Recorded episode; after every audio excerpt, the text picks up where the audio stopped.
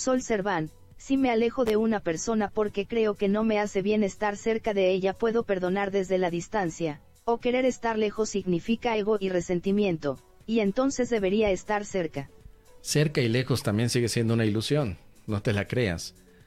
Realmente estás cerca o, lejos es una medición física, pero todos están a la distancia de un pensamiento. Todos aquellos con los que tienes que practicar el perdón están a la distancia de un pensamiento. Indistintamente que sus cuerpos estén aquí, allá o acullá. O como el cuerpo de la India María, que no estaba ni aquí ni allá. También, podría ser. Pero todo lo que tengas que perdonar está a la distancia de un pensamiento. Entonces, si tú eliges alejarte para perdonar, o si eliges acercarte para perdonar en el aspecto físico, no tiene mayor relevancia. Lo que tiene relevancia es que perdones. Perdona. Ya no lo retrases porque puede darse la situación en la que dices, mira, yo voy a perdonar, pero primero me tengo que divorciar. Espérame tantito, ¿sí? ¿Cuánto tiempo me tardo en divorciar? Ah, cabrón, pues no sé, quizá seis meses. Ah, después de que nos divorciemos, me pongo a perdonar. No, no, milagronauta. No dejes para mañana lo que puedes perdonar hoy, ahorita mismo, en este momento. Entonces, independientemente de la distancia física, que sigue siendo una ilusión, que sigue siendo una métrica corporal, es decir, tu ego te está diciendo, ¿será Chana o Juana?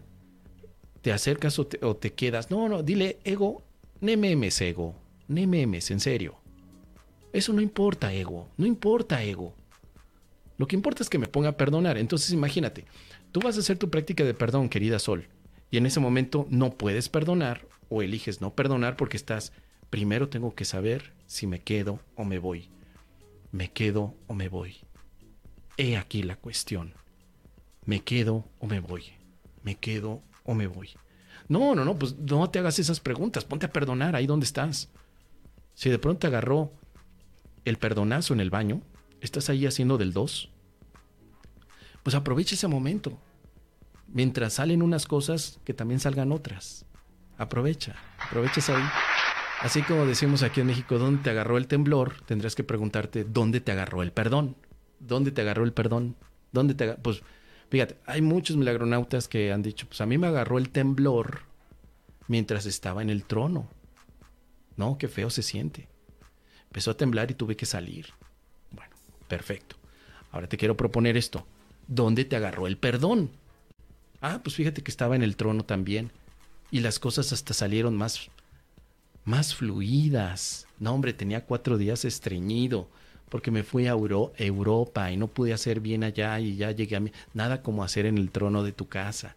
Sí. Bueno, pues si te agarró ahí el perdón, ahí perdonas. Pero no sigas procrastinando el perdón.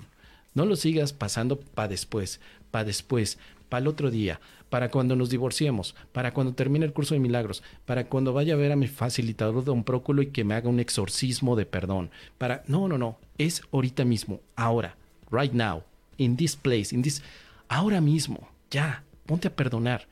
Si quieres alejarte o no alejarte, eso es decisión tuya, querida Sol. Tú sabes tu cuento. Tú sabes cómo están las cosas. Pero lo que sí sabe el curso de milagros es que perdones. Donde estés, pero perdona ya y no dejes pasar más tiempo. Ahí está.